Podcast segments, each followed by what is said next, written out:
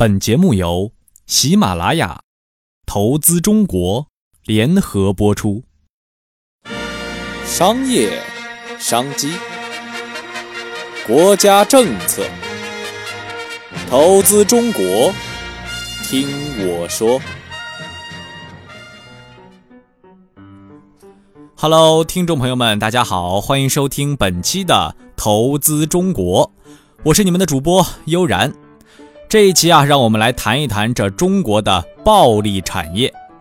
说这暴利产业是什么呢？暴利呀，是指生产者、经营者获取超过合理利润幅度的行为。暴利具体界限和认定啊，通常有有权机构、物价局啊、法院等，根据同种商品、同档次服务在同一地区、同一时间的相对价格水平认定。但普通消费者也不难根据社会常识和社会经验做出合理的判断。有人认为呀，超过百分之五十，甚至超过百分之一百，就足以视为暴利行业啦。哎，今天呢，就让我们来说一说这隐藏在你们身边的六大隐性暴利行业，看一看你为他们贡献了多少。本期主题。中国六大隐性暴利行业，生活中你应该贡献了不少哦。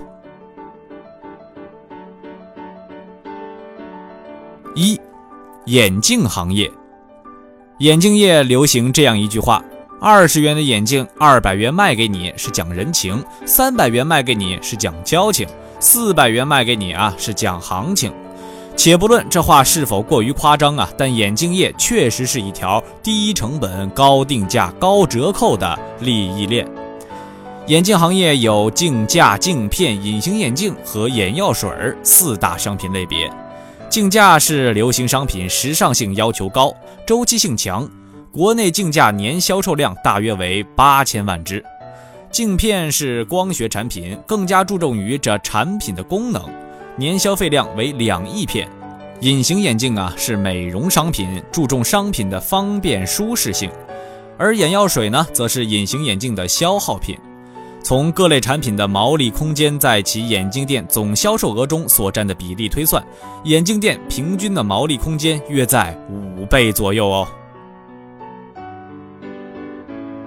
二，保健品，保健品行业呀之所以利润丰厚。主要包括以下几个因素：其一，全球啊多国人口老龄化问题日益严重，中国六十岁以上的老人约占总人口的百分之十三，约一点七亿人。正是他们的需求啊，推动了中国保健品行业的发展。其二，约二十亿人口处于超重和肥胖状态，全球生活习惯问题也促进了保健品行业的发展。其三，全球对保健食品医学研究进展迅速，未来几年呢，保健品行业仍将处于高速发展状态喽。三，网络游戏，去年呢，中国网游出版产业实际销售额达一百八十三点八亿元，并为电信业、IT 业等带来了四百七十八点四亿元的收入。规模呀是远远超过这电影票房、电视娱乐节目和音像制品发行三大传统娱乐之和。网络游戏产业的毛利率啊高达百分之五十以上，最高的甚至有百分之七十五，而净利率呢也在百分之二十五到百分之五十之间。其主要原因在于啊，一方面厂商只需对网络游戏进行维护和升级管理，无需厂房储藏与制造，很大程度上节约了成本；另一方面呢，网络游戏由于游戏编码储存在一个安全系数很高的服务器上，大大减少了盗版的可能性。四，美容护理。买菜时可能为一两块钱斤斤计较的女性，为了让自己变得更美，却是花钱毫不手软。尤其是近年来，化妆、护理、瘦身、美容的观念激起了女人爱美的天性。中国目前呢，美容行业市场每年约三千亿元，每年的经济以百分之十五的速度递增着，高额的利润、庞大的市场。每年有难以计数的美容新产品、高科技护理仪器和高科技瘦身设备问世。中国美容经济年度报告指出，中国的美容经济正在成为继房地产、汽车、电子通商、旅游之后的中国居民第五大消费热点。五、婴幼儿用品。目前呢，中国零至六岁的婴幼儿数量为一点零八亿，市场的远景容量约五千亿元。以尿不湿产品为例啊，不满一周岁的宝宝平均每天使用五片尿不湿，每片售价二到五元，这一个月呀就要三百到六百元了。中国的婴童行业协会副会长算了一笔账。新生的宝宝每个月起码消费两千元以上，除了生活的必需品，还有医疗、摄影、照管的费用。这一年五千亿个蛋糕是中国母婴用品加盟产业发展的天然动力哟。婴儿用品产业的行业分为两大块，一是人气商品，包括纸尿裤、湿巾和食品；二是利润商品区。包括玩具啊、特色安全用品、日用品和洗护用品。六，婚纱摄影。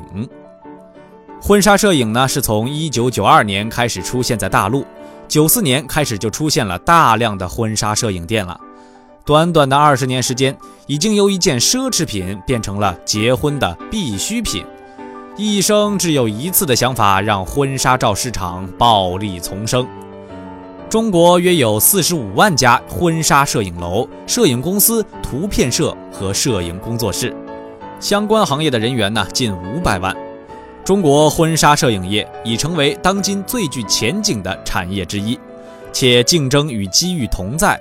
与婚宴、喜糖等婚庆项目相比呀，这婚纱摄影的利润空间较大，利润率呢在百分之三十到百分之四十。有媒体曾核算过。一个万元套系的婚纱照啊，实际上成本大约是一千八百四十八元。这个数字的许多细节，比如人工、服装、场地，都是按照着最高规格计算的。实际上，很多影楼啊，在这几个方面的开销远没有这么多。所以，以万元套系的婚纱摄影，实际成本只有一千多元，是一点儿都不夸张的哦。